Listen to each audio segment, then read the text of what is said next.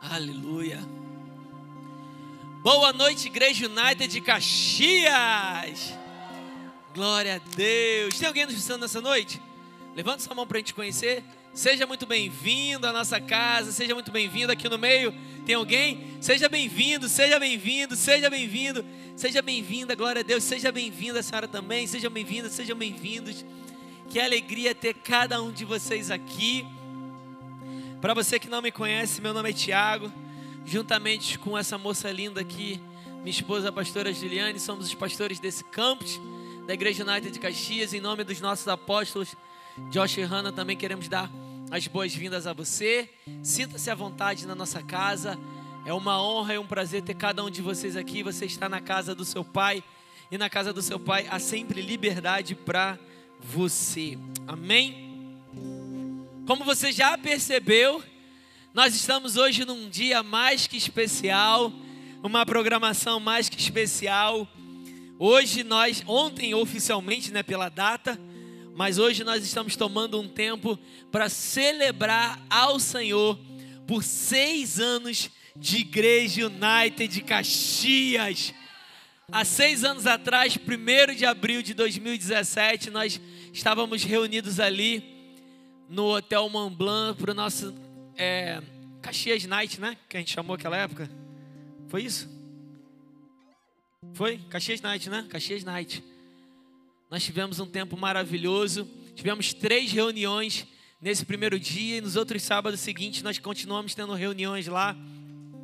Foi a nossa primeira vez que nós pisamos na Igreja United e nosso coração muito se alegra com aquilo que o Senhor tem feito. Eu coloquei aqui 1 Samuel capítulo 7, versículo 12. O Espírito Santo estava me lembrando dessa passagem hoje pela manhã, que diz: Então Samuel pegou uma pedra e ergueu entre Mispa e Sem e deu-lhe o nome de Ebenezer, dizendo: Até aqui o Senhor nos ajudou.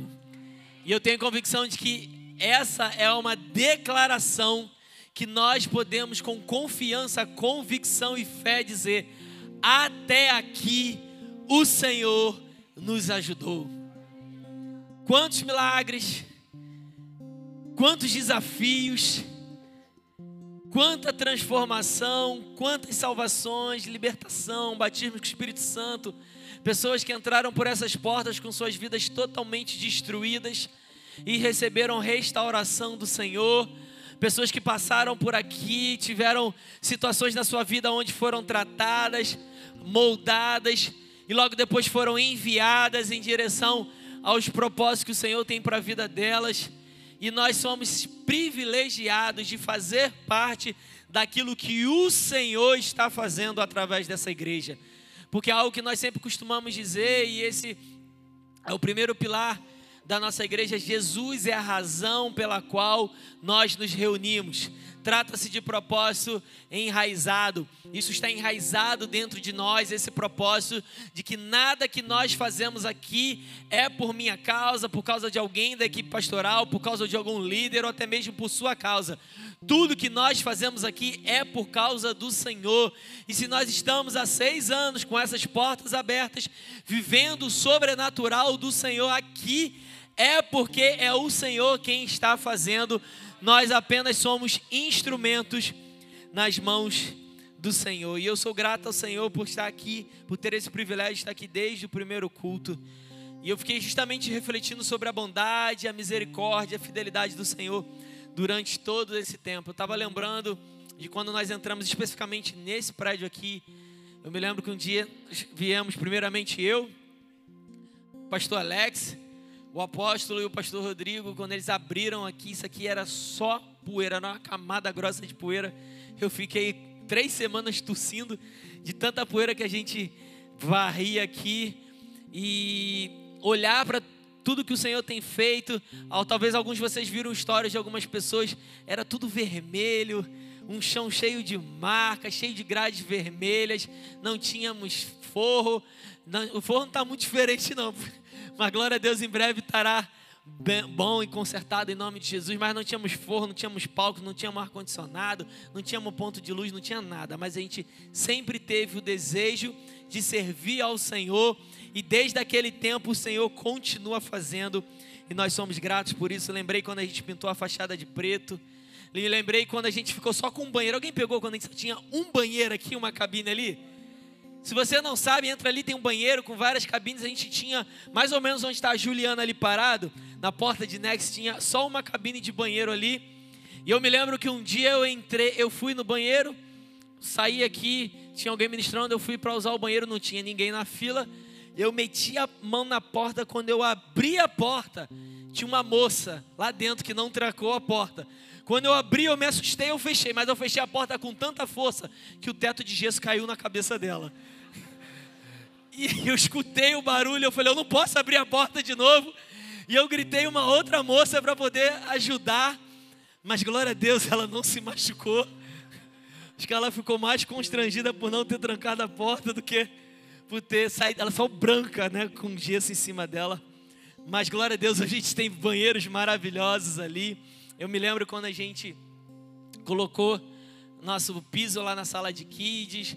Nosso primeiro batismo lá no, Espaço Klein Festas, lá na, no Colégio Cruzeiro do Sul. Nosso primeiro Natal de voluntários também lá no Colégio Cruzeiro do Sul. Que tempo maravilhoso! E a cada ano a gente vai experimentando do favor da fidelidade de Deus. A gente olhou umas fotos antigas e falou: Nossa, Deus foi tão bom com a gente. Glória a Deus, a gente está bem melhor hoje. Deus é maravilhoso. Conforme você vai conhecendo Jesus, você vai ficando melhor, querido. Se você não fica naturalmente, o seu olhar vai mudando e você vai se achando melhor. Amém? Glória a Deus. Deus é maravilhoso. Mas enquanto eu estava lembrando sobre isso, o Espírito Santo trazendo essas lembranças no meu coração, eu lembrei de um dia, num momento antes do culto, num domingo. Se você tem a oportunidade de chegar aqui mais cedo, quem vai servir no dia, a gente está aqui mais cedo limpando a igreja, a gente está varrendo, tirando um lixo ou outro, trocando os sacos das lixeiras. E sempre tem uma equipe aqui que vem alinhando as cadeiras. E eu me lembro que eu estava nesse dia alinhando as cadeiras. E eu já estava lá na última fileira, nessa parte aqui do meio, junto comigo estava o pastor Rodrigo Alves. Alguém lembra do pastor Rodrigo Alves? Quem aqui mais antigo vai lembrar dele? Pastor Rodrigo Alves nosso pastor associado que serviu muito tempo aqui conosco e hoje ele está servindo lá na nossa igreja de Jacarepaguá. E ele estava junto comigo, eu ajeitando uma fileira, ele e outra gente conversando, ele era nosso pastor de Rich. E eu me lembro que nós estávamos conversando sobre projetos que nós tínhamos no coração para Rich. E algo que na nossa conversa a gente tinha muito claro sobre aquilo que a gente desejava fazer aquilo que a gente sonhava fazer, mas da mesma forma a gente entendia que existiam coisas que de alguma forma aquilo não se aplicava para a nossa igreja. Nós tínhamos sonhos e planos, mas não necessariamente os nossos sonhos e planos eram os sonhos e planos que o Senhor tinha para nós naquela estação. E eu me lembro de conversar com ele e eu falei assim, pastor, eu tenho convicção no meu coração de que existem igrejas chamadas para propósitos específicos. Existe, claro, aquilo que é o chamado global da igreja de Cristo, que é levar ou reconciliar o perdido até Jesus. A Bíblia vai falar que todos pecaram e destituídos estão da glória de Deus. O pecado, ele nos afastou da presença de Deus. O pecado ele roubou a nossa identidade. O pecado ele roubou a nossa filiação. Só que quando Jesus Cristo veio a essa terra e morreu no meio, no meu e no seu lugar, essa filiação ela foi restaurada essa identidade ela foi novamente restaurada. E agora nós temos livre acesso à presença do Senhor. O véu foi rasgado e a Bíblia vai dizer que através de Jesus nós temos acesso ao Pai. A Bíblia vai dizer que ele é o caminho, a verdade e a vida e que ninguém vai ao Pai senão por meio de Jesus Cristo. Só que muitas pessoas que estão lá fora ainda não têm essa consciência de que elas têm livre acesso à presença apenas no momento que elas simplesmente tomam uma decisão e começam a dizer: Ei, Senhor, eu te quero. Romanos capítulo 10, versículo 9 vai dizer que com, seu, com sua boca você confessar que Jesus Cristo é o Senhor e com seu coração você crer e ressuscitou dentre os mortos, você será salvo.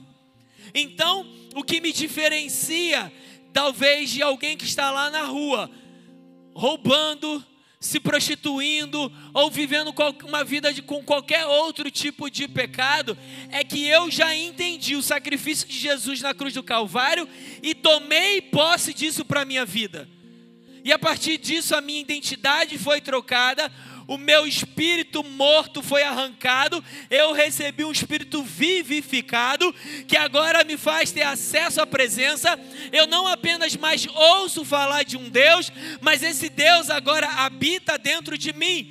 E da mesma forma, essa pessoa que está lá fora, no momento que ela tomar essa decisão, de confessar a Cristo com sua boca e crer no seu coração, ela passa a viver na mesma condição do que eu porque eu não sou melhor do que aquela pessoa, ou o Senhor me amou mais do que ela. A Bíblia é dizer que porque Ele amou o mundo de uma maneira tão grande, Ele deu o seu único filho para que todo aquele que nele crê, aí Romanos 10, 9 tem uma condição: todo aquele que nele crê não pereça, mas tenha a vida eterna. Então, esse é o chamado e o propósito da igreja global. Não importa em que lugar você esteja no mundo, existe uma comissão, uma grande comissão, um mandamento do Senhor para mim e para você sobre o ID. E de pregar o evangelho a toda criatura, fazer discípulo de todas as nações, batizando-os em nome do Pai, do Filho e do Espírito Santo. Uma grande comissão para todos. Mas eu creio também que existem dentro da igreja global propósitos específicos para igrejas locais. Vou te dar um exemplo melhor, como eu gosto de ilustrar.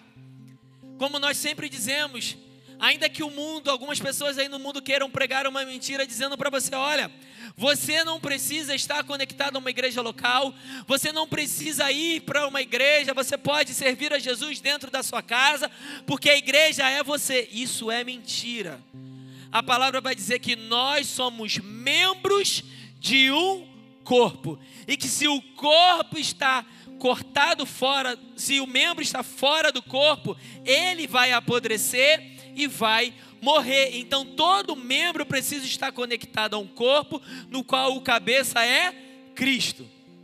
Entendido até aqui? Então, da mesma forma, eu não sou a igreja, você não é a igreja, mas nós somos a igreja. Sozinho você é apenas um membro do corpo. Da mesma forma, eu creio que, como a igreja de Cristo, a noiva, a igreja United de Caxias não é sozinha a noiva de Cristo. Ela faz parte, ela é um membro desse corpo da igreja global, que é a noiva de Cristo, que virá e será resgatada. Você entende o que eu estou falando? Eu estou construindo aqui para você entender onde eu vou chegar, vai fazer sentido para você. Então, assim como um corpo, você olhando aqui para o meu corpo, a minha mão tem uma função, o meu pé tem uma função, o meu joelho tem uma função, o meu cotovelo tem uma função, o meu peito, minha barriga, um membro do meu corpo tem uma função. Eu creio que, como igreja, nós temos propósito global, mas nós temos propósitos específicos como igreja. Essa era a nossa conversa entre eu e o pastor Rodrigo Alves. E eu falei, pastor, Vou te dar três exemplos. Existem igrejas que parecem que são redes. Eles vêm passando, e onde eles vêm passando, eles vêm arrastando pessoas. E eles vêm com assadas, com culto, com programações, fazendo com que pessoas sejam alcançadas. E o trabalho que eles fazem é incrível. E muitas das vezes você vai replicar aquele trabalho e você não vai conseguir dar os mesmos frutos que aquelas igrejas dão. Porque eu creio que existe um propósito específico para aquela igreja.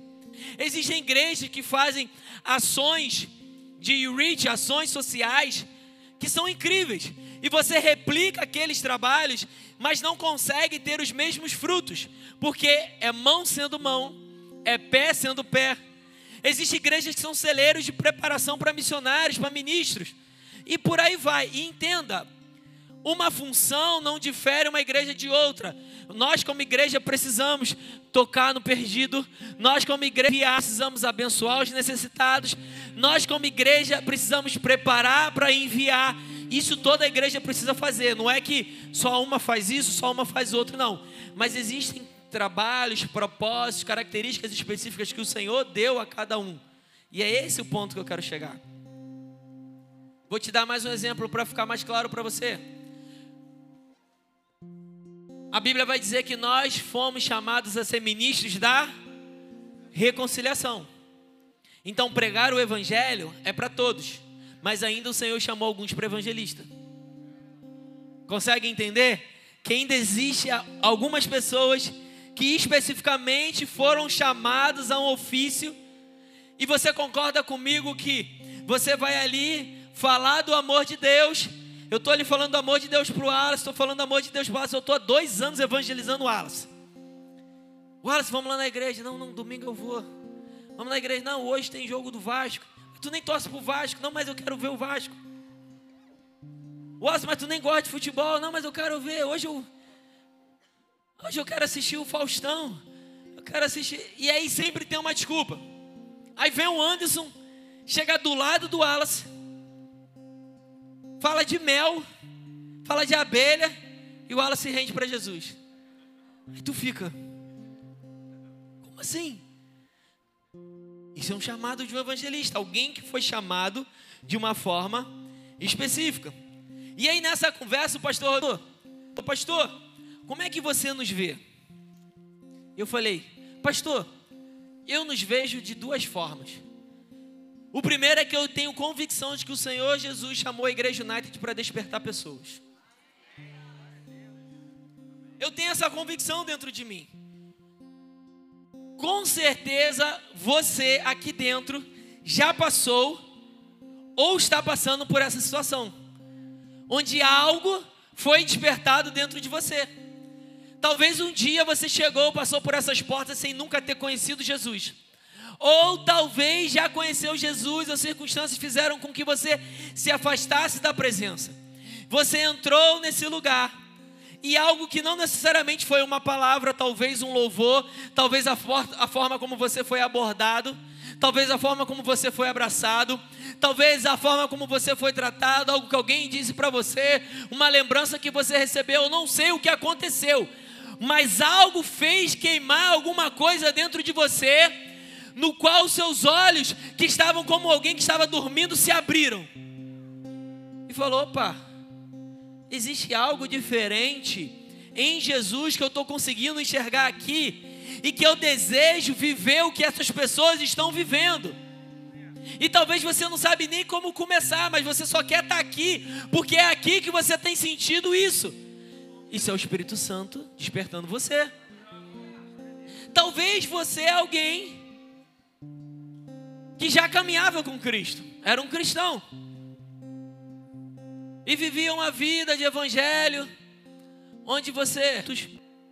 Ah, eu vou na minha igreja, não faltam os cultos, vou lá, ouço a palavra, dou meu dízimo, vivo a minha vida como um cristão. Mas a minha vida espiritual está um pouquinho parada, um pouquinho acomodada. De repente você entrou nessas portas e de alguma maneira que você não soube explicar, mas você sentiu o Espírito Santo sacudindo você, e você falou assim: Ei, aquelas histórias que eu ouvi lá sobre Atos 2, no dia de Pentecoste, onde o Espírito Santo desceu e toda a casa foi cheia, de alguma maneira que eu não sei explicar, isso está acontecendo aqui dentro de mim de alguma maneira que eu não sei explicar, algo está queimando dentro de mim, de alguma maneira que eu não sei explicar, uma inquietação santa está dentro de mim, que faz com que eu não queira mais ficar parado, eu não quero mais viver uma vida de raso, mas eu desejo ir mais profundo na presença do Senhor. De repente, uma fome começa a habitar dentro do meu coração, dentro da minha mente, e eu quero saber mais da palavra, eu quero ler mais, eu quero ouvir mais testemunhos, eu quero ouvir. De alguma forma, algo foi despertado. Talvez você é alguém, e aqui entra um pouco o nosso testemunho, que estávamos numa igreja local, bem numa igreja local, servindo a igreja local, tínhamos responsabilidades, amávamos estar onde estávamos. E um dia o Senhor, quase que como Abraão falou: sai da tua terra, do meio da tua parentela e vai para uma terra onde eu vou te mostrar. Nós falou: chegou o tempo, eu vou levar vocês para outro lugar. E nós falou: amém, vamos continuar orando. E nisso a nossa igreja abriu um outro campus. E chamaram a gente para ajudar nesse novo campus. E nós fomos para um novo campus. Entendemos, nosso entendimento. É o tempo do Senhor que nos falou que ia nos levar para outro lugar. E chegamos lá nesse outro campus, continuamos servindo lá. E assim que chegamos, o Senhor falou: Sai da tua terra, do meio da tua parentela e vai para o lugar onde eu vou te mostrar. Eu vou levar vocês para um novo lugar. E a gente, como assim? Continuamos orando. Ficamos quatro anos até que o Senhor desse direção. Chegou o tempo. E isso é importante, querido. Existirão momentos onde o Senhor vai falar com você sobre os próximos passos, sobre os próximos níveis. Mas até que Ele diga ande, não ande. Para que você não saia do centro da vontade de Deus. Nós ficamos quatro anos servindo a nossa igreja local Desde a palavra que ele disse que nós iríamos sair, mas nós não saímos até que ele dissesse que andasse. E com certeza, nós não viveríamos o que nós estamos vivendo no Senhor se a gente não tivesse obedecido à direção do Senhor. Compartilhei isso. E eu confesso para você, eu já compartilhei isso com algumas pessoas. Nós saímos na obediência, porque não era a nossa vontade. Não tínhamos motivos para sair da nossa igreja antiga, nós amávamos e continuamos amando a nossa igreja antiga. Mas um dia o Senhor falou: chegou o tempo. Eu me lembro que uma pessoa foi visitar o Pedro lá em casa, nos contou sobre essa igreja. Nós, ah, vai ter uma noite de interesse. Nós nos inscrevemos nessa noite de interesse e viemos. Já tínhamos, já tínhamos começado a visitar uma outra igreja. E o Senhor ainda não tinha falado nada. Eu me lembro que quando eu cheguei, se você estava lá, você vai lembrar. Pessoas muito diferentes da minha. Hoje está todo mundo tranquilo. Ah, hoje Caetaba são daquela época. Uma galera jovem, muito mais jovem do que eu. Eu era um dos mais velhos, eu acho que daquela época. Uma galera jovem, de preto, chapéu, bota eu com a minha blusa florida, parecia mais da bola de neve do que da United. Quadriculada, né? Quadriculada. E eu me lembro que eu olhei assim. Falei, pô, o pessoal aqui é diferente, mais moderno, não tem essa modernidade toda não. Mas eu entrei. E eu me lembro, querido, que eu me lembro que eu entrei no salão do Mont Blanc, sentei bem pertinho da porta. Tinha um louvor acontecendo. E eu me lembro que o apóstolo pegou o microfone, começou a ministrar e falar: expectativa, expectativa. Coloque a sua expectativa não em homens, mas no Senhor, e Ele vai exceder a sua expectativa. E naquele momento o Espírito Santo falou: Esse é o lugar onde eu chamei vocês. E eu falei: Não. Sabe por que eu falei não? Porque ia me esticar. Sabe por que eu falei não? Porque eu idealizei um novo lugar muito parecido com o lugar onde eu estava.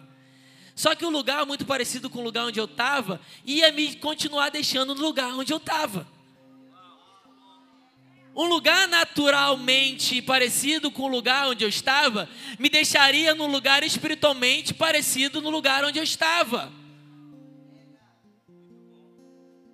Querido, o Senhor não vai te mover para uma nova estação para você viver as coisas da estação antiga. Ele vai te mover para uma nova estação para você viver o novo dessa nova estação. Mas não é só o bônus. Principalmente, primeiro vai vir o ônus.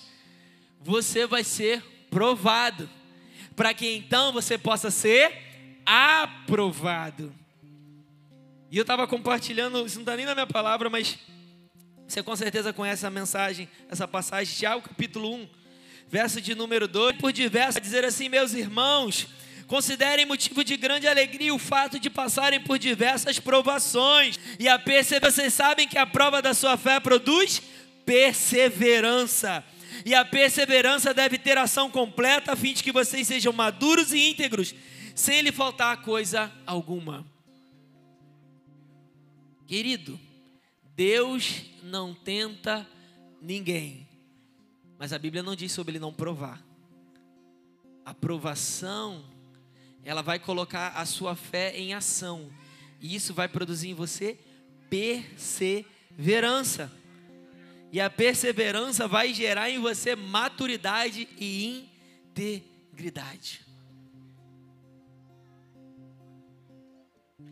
E eu me lembro que nós continuamos vindo aos cultos, os cultos ainda eram sábados, nós estávamos conciliando com a nossa igreja local, tínhamos as nossas responsabilidades lá e veio o primeiro treinamento de voluntários. Naquela época não tinha classe membresia, era diretamente o primeiro treinamento. Você conhece a pastora, ela já chegou, vamos fazer. Eu falei, não, espera mais um pouquinho. Só que eu estava igual o Gideão, Senhor, se o algodão ficar seco e todo o redor ficar molhado. Aí o Senhor vai lá, deixou o algodão seco e todo o redor molhado. O Senhor me permita, mas se o algodão ficar molhado e todo o redor ficar seco. E aí veio o segundo treinamento de voluntários. E segundo treinamento, ó, Tiago, segundo treinamento de voluntários, vamos fazer. Eu falei, vai, escreve a gente lá. Naquela época eram três domingos, uma hora cada domingo. Então, você chegava às 5 horas, ficava até às 6, às 6 começava o encontro de voluntários. E eu falei assim: Senhor, me perdoa, mas assim, vamos ter três domingos. Se até o terceiro domingo você me responder, eu prometo que eu vou me render e vou fazer, vou me tornar voluntário. Porque você podia participar de todo o treinamento e no final você se decidia. Amém. Primeiro dia de treinamento, lá no salão de festa do, do Mont Blanc, nós fomos para um salão de festa ali perto da Unigran Rio. Primeiro dia de treinamento, no salão de festas eu sentei. Não deu cinco minutos a resposta que o Senhor que eu pedi. Eu pedi uma resposta mirabolante. Não deu cinco minutos a resposta veio. Eu falei, é. Vou precisar conversar com o meu pastor. O ponto é, querido, eu compartilhei um pouquinho da nossa história, mas talvez você se identificou nisso ou você veio com uma história indiferente. Independente da forma como você entrou aqui, eu tenho convicção de que o Senhor está te despertando. O Senhor está despertando você para um novo tempo. O Senhor está despertando você para uma nova estação. E eu não digo como ele despertou, digo ele está te despertando. Porque a obra que o Senhor tem sobre a sua vida, ela não para ela está apenas iniciando. E quanto mais você responde à obra do Senhor, mais Ele responde a você. Romanos capítulo 13, verso 11 ao 14 vai dizer assim: Tudo isso é ainda mais urgente, porque vocês sabem como é tarde, o tempo está se esgotando. Despertem, pois a nossa salvação está mais próxima agora do que quando cremos no início. A noite está quase acabando e logo vem o dia, portanto, Deixem de lado as obras das trevas como fossem roupas sujas e vistam a armadura da luz. Uma vez que pertencemos ao dia, vivemos com, vivamos com decência à vista de todos. Não participem de festanças desregradas, de bebedeira, de promiscuidade sexual e de práticas imorais e não se, não se envolvam em brigas e nem invejas. Em vez disso, revistam-se no Senhor Jesus Cristo e não fiquem imaginando formas de satisfazer seus desejos pecaminosos. E é lindo que é sobre esse lugar que o Senhor tem nos chamado. Um dos nossos pilares diz que nós somos inflexíveis na palavra e no espírito. Talvez você entrou nessa casa e tem pensado, poxa, Igreja United é diferente. Isso foi uma das coisas que mais me constrangeu aqui. Eu creio que você também passou por isso. Quando eu entrei, eu vi pessoas muito jovens, com um estilo de roupa diferente do que eu costumava viver, vestir, melhor dizendo. E naturalmente você pode ser levado a ser um religioso e julgar, como diz aí fora o livro pela capa, e achar que, ah, O Senhor não está ali. Ah, meu irmão, não deu cinco minutos. Porque quando a presença do Senhor ela te pega, você não tem dúvida de que é Ele que está falando com você. E eu entendi que essa era uma igreja da palavra e uma igreja do Espírito. Eu estou tomando um tempo para falar sobre isso para você, querido. Eu sei que tem, existe um propósito para isso. Eu não estou aqui fazendo propaganda da Igreja United ou dizendo que a Igreja United é melhor do que outras, não. Uma das coisas que a gente sempre fala quando tem a oportunidade de falar de Jesus para uma pessoa, a gente não diz algo que eu aprendi lá no passado na minha infância. Antigamente alguém dizia assim: "Ah, procure uma igreja mais próxima da sua casa". Eu sempre eu aprendi a dizer assim: "Procure uma igreja mais próxima da palavra". Porque não necessariamente a igreja mais próxima da sua casa é uma igreja próxima da palavra. Só que para você fazer essa identificação, você precisa conhecer a palavra. Você precisa ler a palavra. Porque como é que você vai julgar algo pelo qual você desconhece? Como? Não tem como. Se de repente alguém chegar para mim e falar assim: bota um carro do meu lado, liga o carro e o carro está fazendo um barulho específico. O que, que você acha que é isso? Não sei. Eu não sou mecânico. Talvez dependendo do barulho, logicamente, por tempo que você possa ter tido de experiência com carro, você até identifique. Mas no geral, a pessoa que conhece, ela vai dizer: olha, isso aqui está batendo o motor. Isso aqui é o outro rei. Isso aqui é o calço do motor. Isso aqui é isso, isso aqui é aquilo, isso aqui é aquilo outro. Vou dar um exemplo mais, mais simples. Músico. Ele toca. Aí eu falo, é dó? Não. É ré? Não. Aí tu vai na escala, né? É mi, é fá, é sol. Igual chutando. Mas o músico tocou e se tocou fora do tom, ele sabe que está fora do tom, porque ele já conhece sobre aquele ambiente. Da mesma forma, quando você toma tempo para conhecer a palavra, querido, você pode estar na melhor igreja do mundo, com o pregador mais famoso do mundo. Se está fora, o Espírito Santo vai dizer dentro do seu coração: está fora. A palavra de Deus vai dizer que, ainda que um anjo de luz desça e pregue uma palavra diferente dessa, seja maldito. Então, independente da placa lá de fora ou que está, quem está pregando aqui dentro, você precisa conhecer a palavra de Deus. Mas eu sei a igreja onde eu estou ligado, onde eu estou conectado, onde você está frequentando. Eu sei quem são as pessoas que lideram essa igreja, porque nós caminhamos próximos, nós caminhamos de perto. Eu sei o coração, eu sei a fundamentada na. E eu posso glorificar a Deus, porque me tirou de uma igreja fundamentada na palavra, me trouxe para uma igreja fundamentada na palavra. E não importa a placa que esteja lá fora, importa que somos todos a igreja de Cristo com um propósito. E o propósito dessa igreja é, primeiramente, despertar pessoas. Ao longo desses anos, o Senhor tem queimado isso em nosso coração.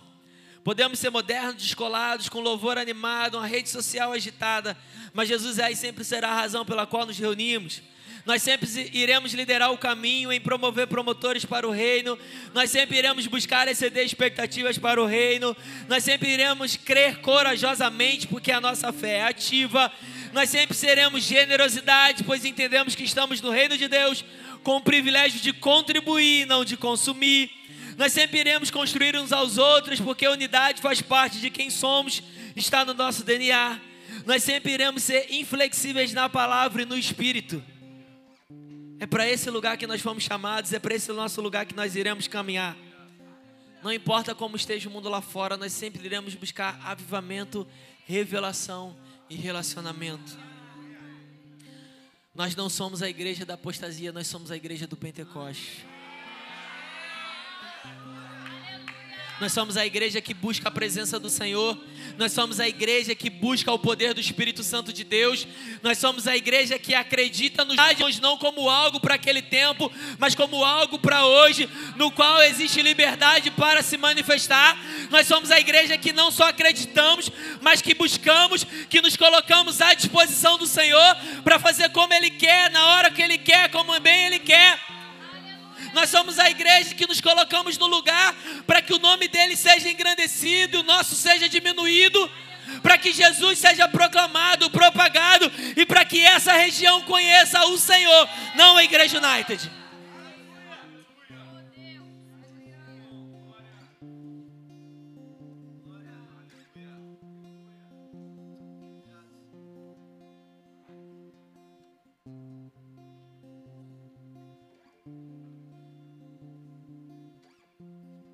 Eu fiquei me perguntando, Senhor, por que essa direção, Senhor? Por que essa palavra? E então tudo fez sentido no meu coração. O Senhor tem queimado um versículo ao longo de semanas no meu coração. Filipenses capítulo 1, verso de número 6. Diz assim: Eu tenho certeza de que aquele que começou a boa obra em vocês irá completá-la até o dia em que Cristo Jesus voltar. Aquele que começou a boa obra em vocês irá completá-la até o dia que Cristo Jesus voltar. O Espírito Santo começou a ministrar o meu coração, falando: Filho, entenda uma coisa: seis anos de, de um tempo de se alegrar, Seis anos é um tempo de celebrar, é um tempo de, de louvar o Senhor por, por tudo que Ele tem feito, mas querido, é apenas o início do que o Senhor está fazendo. E como eu costumo dizer aqui, não é sobre a, não é sobre a obra que ele está fazendo em si. Eu sempre digo algo, Senhor, aonde o Senhor está fazendo? Eu quero estar no, no meio. Eu quero estar no meio. Eu quero estar participando. Não como espectador, mas como um participante. Mas se, se hoje Ele me colocou nessa posição para liderar uma igreja, glória a Deus. Mas se amanhã Ele me colocar nesse lugar, glória a Deus. Porque quando chegarmos na presença dEle, nunca será sob posição, nunca será sobre cargo. Ele não vai chamar, vem primeiro os pastores, vem depois os líderes. Ele vai chamar, vinde filhos do meu pai, vinde filhos do meu pai. Então, se você é filho, independente da posição onde você vai estar, ele vai chamar você.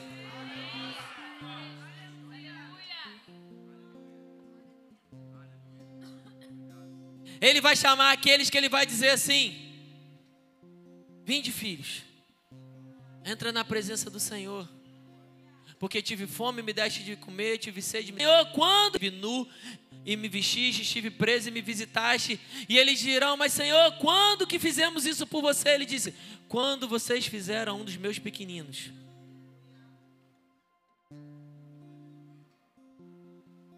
Em contrapartida, ele vai dizer para outros: Apartai-vos de mim, porque eu não vos conheço. Em que lado você vai querer estar?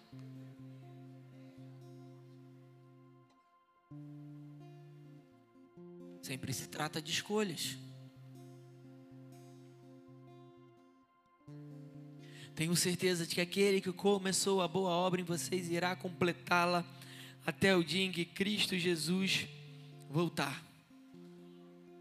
E como nós temos falado ao longo do mês de março, na nossa série em obras, nós estamos entrando na nossa segunda temporada, ainda mais um pouquinho falando sobre essa série.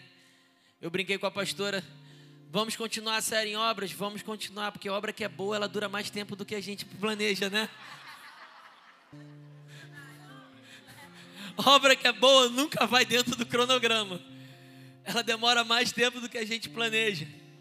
E a segunda característica que eu tenho convicção no meu coração, e eu falei naquele dia com o pastor Rodrigo Alves, é: nós fomos chamados para construir pessoas.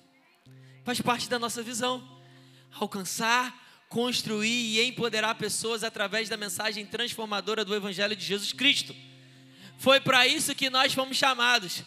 Mas o construir, meu irmão, meu irmão, isso é algo inerente as nossas vidas. Eu tenho convicção de que desde que você, que é um membro, um voluntário dessa igreja, que eu sempre costumo dizer, independente se você é um líder ou um pastor, você ainda é um voluntário. Desde, desde que você entrou por essa igreja, uma coisa, dessas portas, uma coisa que você tem sido é construído. Você tem sido construído pela palavra, você tem sido construído pelo Espírito, mas sabe o que é mais gostoso? Você tem sido construído pelos seus irmãos.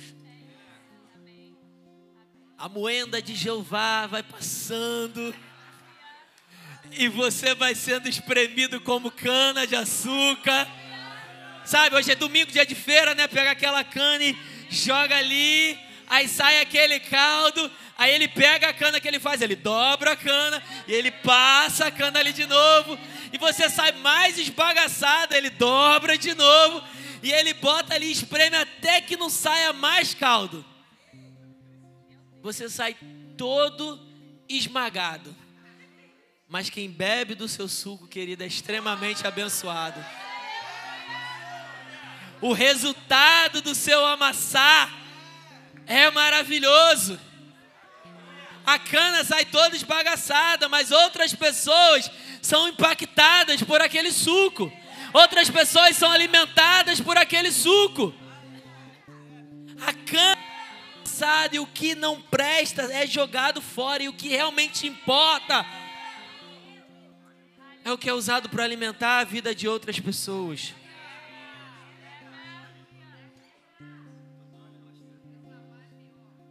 Se reclamar é pior. Ele volta de novo. Glória a Deus. Aquele que começou a boa obra irá completar. E eu acho lindo que esse versículo fala: Ele começou. Está apertado? Ele começou. Mas sabe o que é mais lindo? Ele não vai parar no meio do caminho. Ele vai completar essa obra. E uma das coisas que eu mais gosto quando eu estou estudando a palavra, eu quero até deixar isso para você. A maioria eu creio que faz, a gente sempre fala sobre isso, mas você ainda não faz. Pega um versículo, leia o versículo, leia o contexto, claro. Eu aprendia na, na EBD quando era pequeno. Versículo sem contexto é pretexto para heresia. Então, não leia só um versículo isolado, leia o contexto, entenda o que o autor está querendo dizer. Mas eu gosto de ir lendo em outras versões, porque isso vai ampliando a forma como você vai entendendo o versículo. E a versão revista e corrigida, que é aquela buscar-me-eis e me achareis quando me buscar de todo o vosso coração, aquela bem rebuscada.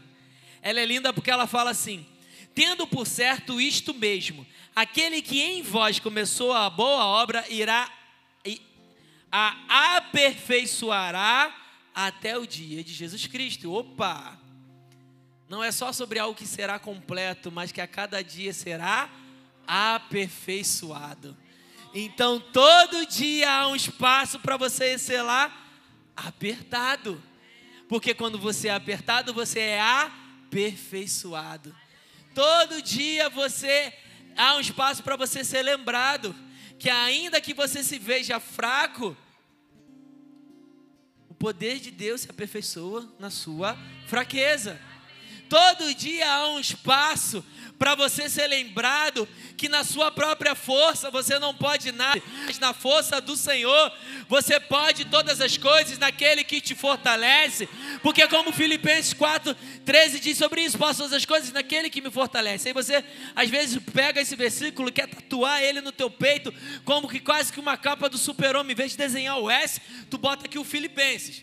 Só que o apóstolo Paulo vai dizer: opa, sei viver na fartura, sei viver na escassez, sei viver na saúde, sei viver na enfermidade, sei viver no dia bom, sei viver no dia ruim. O que não, o que dita a minha vida não é a circunstância onde eu tô. O que dita a minha vida é quem tem me fortalecido.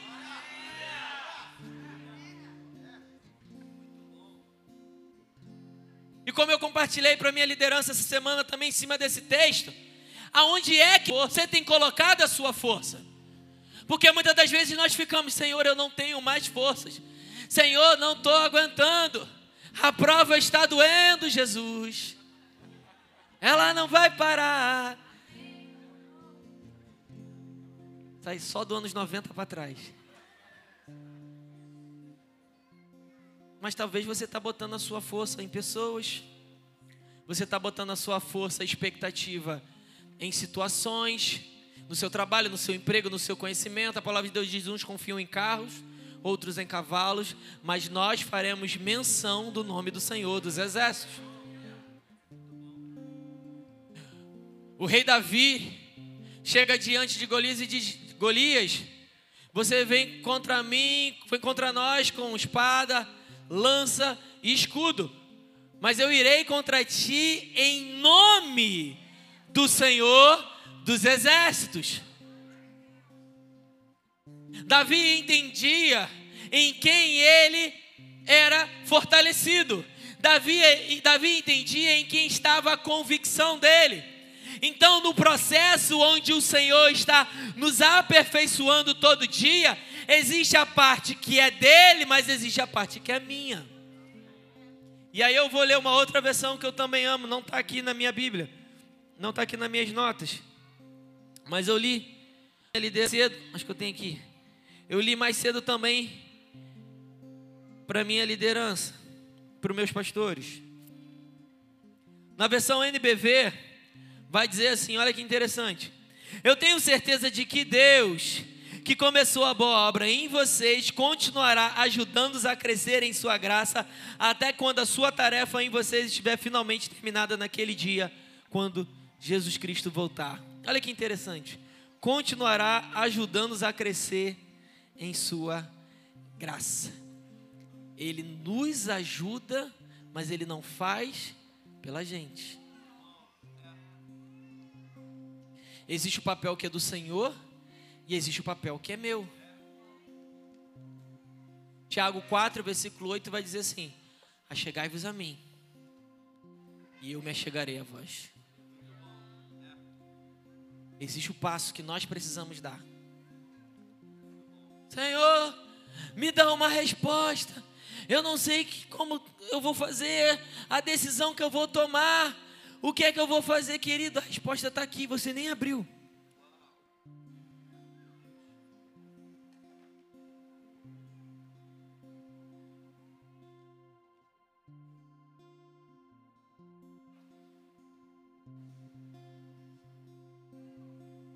Queridos,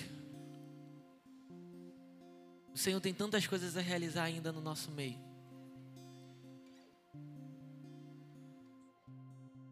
Tessalonicenses capítulo 1, verso número 3 vai dizer assim: Lembramos continuamente diante de nosso Deus e Pai o que vocês têm demonstrado, o trabalho que resulta da fé, o esforço motivado pelo amor e a perseverança proveniente da esperança em nosso Senhor Jesus Cristo. Seis anos, a grande obra a ser feita mas muito mais do que qualquer obra que o Senhor deseja realizar nessa igreja como um todo, Ele deseja realizar individualmente uma obra dentro de cada um de nós. E o Senhor está nos despertando para sermos construídos. Eu creio que enquanto eu estou falando aqui, existem corações aqui que de alguma forma algo está sendo desconfortavelmente queimando dentro de você algo de forma desconfortável, sabe, um, um, um comichão, algo que, tipo assim, vontade, hum, vontade de levantar da cadeira, eu acho que eu vou ali no banheiro, eu acho que eu estou com vontade de ir no banheiro, eu acho que estou com sede. Mas na verdade eu não estou, mas tem alguma coisa que eu estou sentindo.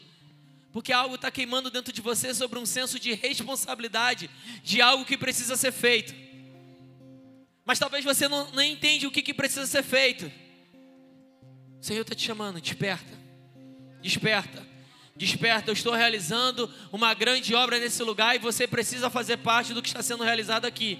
O Senhor está chamando o homem, sai daqui, desperta. Desperta, sai do lugar onde você está. Sai da inércia onde você está. Desperta, eu não te chamei para ficar sentado. Eu não te chamei para ficar parado. Eu te chamei para um propósito. Eu te chamei para a presença. Eu te chamei para arregaçar as mãos e trabalhar desperta. Mas, pastor, eu não sei como fazer. Permita que ele construa você.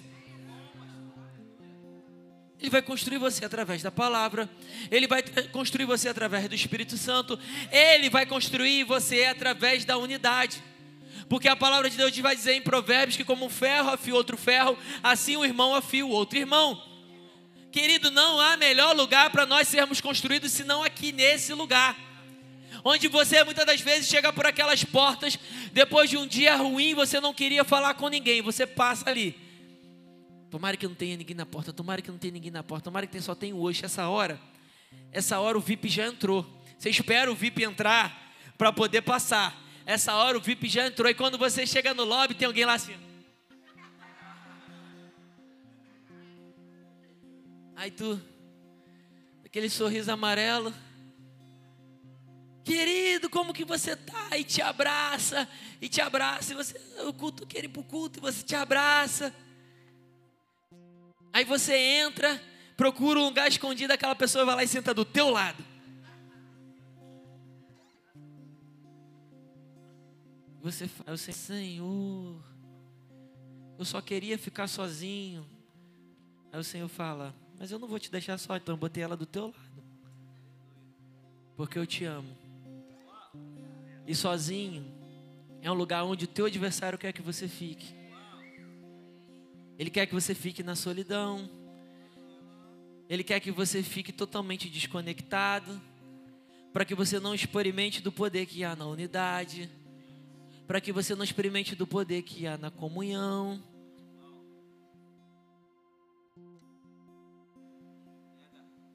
É por isso que vem aquela história de que a igreja é você, de que você pode ficar em casa assistindo pregação no YouTube, de que você pode ficar em casa ouvindo louvor no Spotify e que está tudo bem.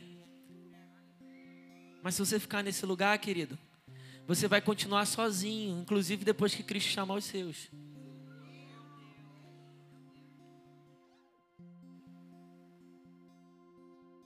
Não caia nessa armadilha. Não caia nessa armadilha. Vem para a muvuca. Vem para a multidão e olha que você nem sabe quem vos fala. Você nem sabe quem vos fala. O cara que dizia assim, ó. Sou antissocial mesmo. E se não gostou, para de falar comigo. Ia ser um prazer para mim. E olha onde o Senhor, como diz Thales Roberto, olha o que ele fez comigo. Olha onde ele me botou. Aqui. Mas, meu irmão, quando a gente experimenta o poder que há na unidade, algo é transformado dentro de você. O Senhor nos criou para relacionamento. É por isso que o diabo coloca pessoas em depressão, na angústia, porque a primeira coisa que essas pessoas querem fazer é o quê? É se isolar. Mas a cura está aqui, ó. No nome de Jesus, no poder do nome de Jesus manifestado na unidade. E não dizendo que não haja tratamento através da medicina, da psicologia, não é sobre isso. O Senhor, Ele tem diversas formas que Ele pode tratar você, mas querido, existe algo sobrenatural e poderoso na igreja local. Existe algo poderoso quando dois ou três se reúnem para orar. Por isso que ele diz, quando ele fala sobre oração, quando os dois ou três se reúnem em meu nome, eu ali me faço presente. Por isso que ele diz que quando dois concordam na terra, é feito nos céus. Por isso que ele, com todo o poder, não fez uma obra sozinho, mas chamou doze para andar com ele. E por que, que eu acho que eu tenho que fazer o que eu tenho que fazer sozinho? Não tem. Não tem como. Não tem como, querido. A gente precisa parar de querer ser autossuficiente.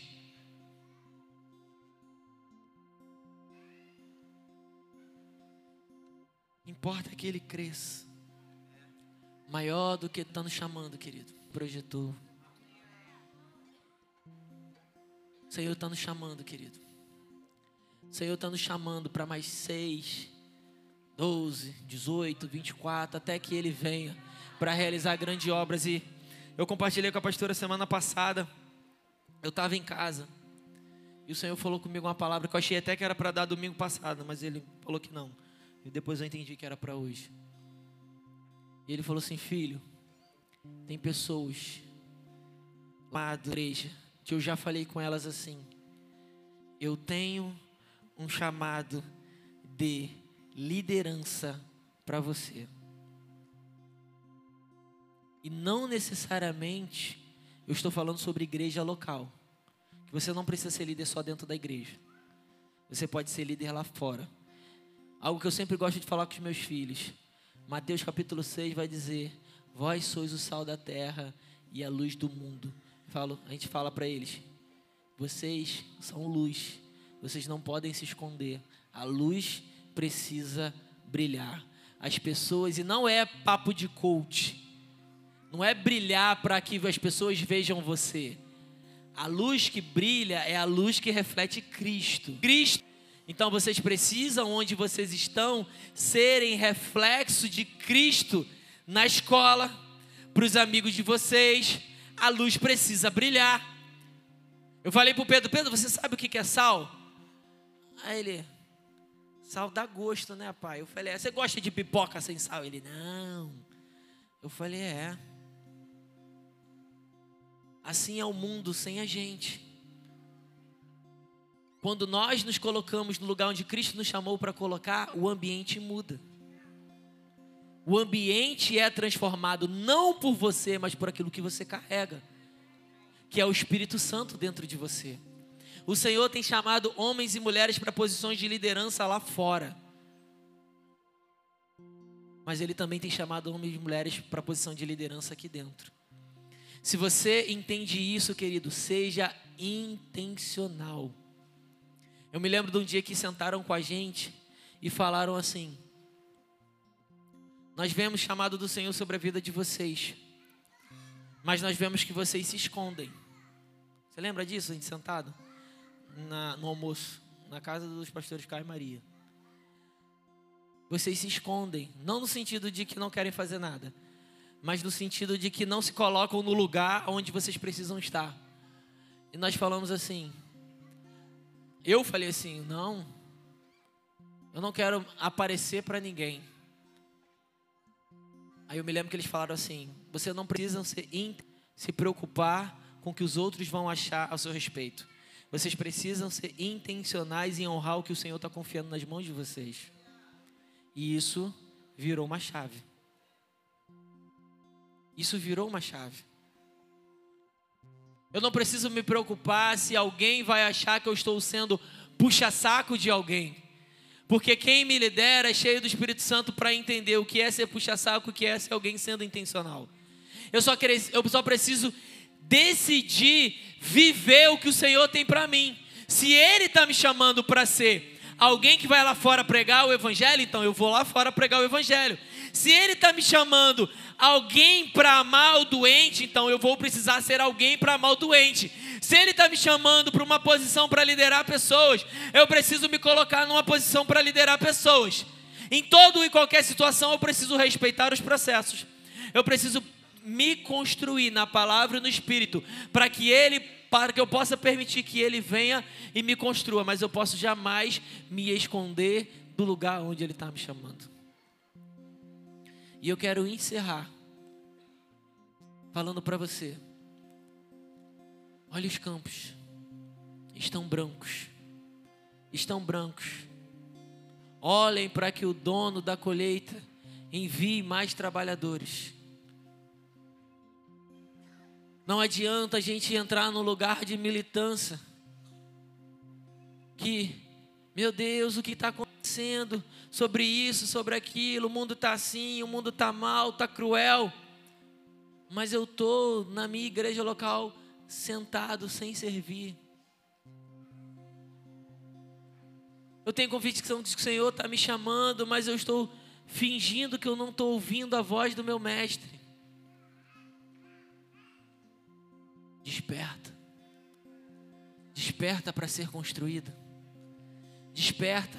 Se o Senhor te colocou nessa igreja local, querido, te colocou para despertar. Se você foi despertado, você agora precisa permitir ser construído.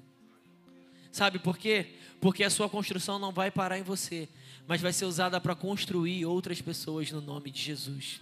Amém? Fica de pé.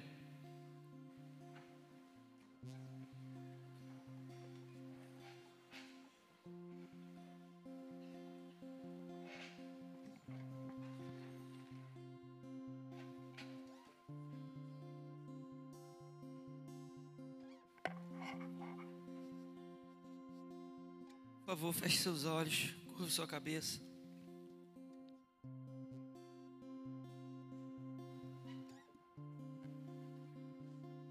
Eu tenho muita convicção de que a gente ainda nem acessou o lugar que o Senhor deseja nos colocar como igreja. Nós estamos nos, nos encaminhando para esse lugar, mas quanto mais profundo você toca na presença, você descobre que existem níveis ainda maiores no Senhor, onde você deseja, precisa desejar acessar e se mover para esse lugar. Mas como nós dissemos aqui, nós não fazemos sozinho. Nós não fazemos nada sozinho nessa igreja. Nós precisamos de pessoas. Nós precisamos de trabalhadores. Nós precisamos de pessoas que ouçam a voz do Senhor e se posicionem nesse lugar.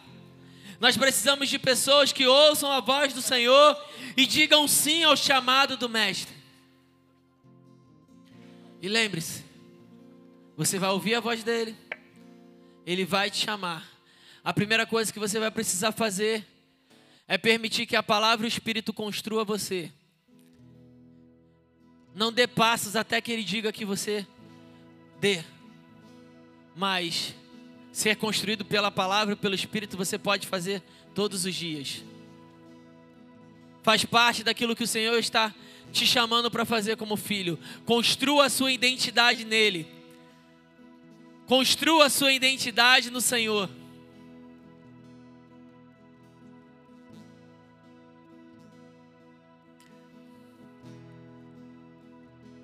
O Senhor está falando comigo sobre pessoas que têm clareza e nitidez no seu coração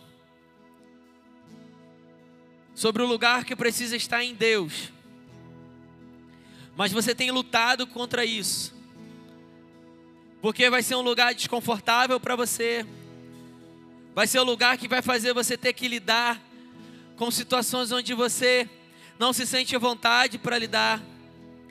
Vai ser um lugar onde talvez você vai ter que conviver com pessoas que talvez você até mesmo não gostaria de conviver.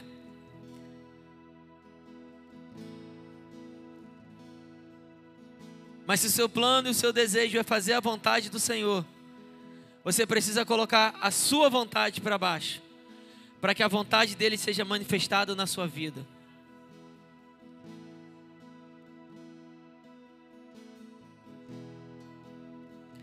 Nós estamos entrando em um novo lugar como igreja, nós temos falado isso há várias semanas. E o meu desejo como seu pastor é que você não fique de fora disso. Meu desejo como seu pastor é que você flua nesse rio. Que você flua nesse rio, independente do lugar onde você esteja, querido.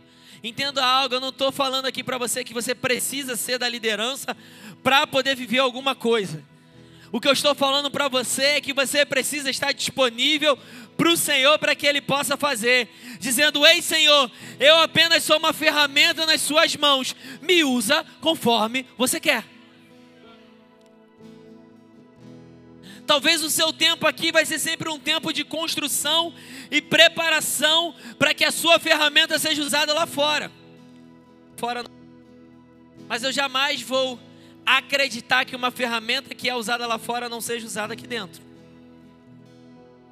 Talvez vão ser situações diferentes, mas ela vai ter utilidade em ambos os lados. Você foi chamado para uma igreja que constrói pessoas. E enquanto você faz aquilo que o Senhor confiou nas suas mãos, outras pessoas vão ser impactadas por isso. Eu costumo dizer, eu falei isso hoje para a nossa liderança, que enquanto eu estou aqui numa posição de ser uma ferramenta para construir você, acredite que você está numa posição de ser uma ferramenta para me construir. Nós fazemos isso juntos. Nós fazemos isso juntos. Você não tem noção o quanto você me abençoa com a sua vida. Às vezes pessoas olham para a gente e acham que nós estamos num papel de ser um canal de bênção para outras pessoas. Não. Nós construímos uns aos outros. Nós somos canais para abençoar uns aos outros. Da mesma forma como pela misericórdia de Deus o Senhor nos usa para abençoar você, pela mesma forma, pela misericórdia de Deus, Ele usa você para nos abençoar.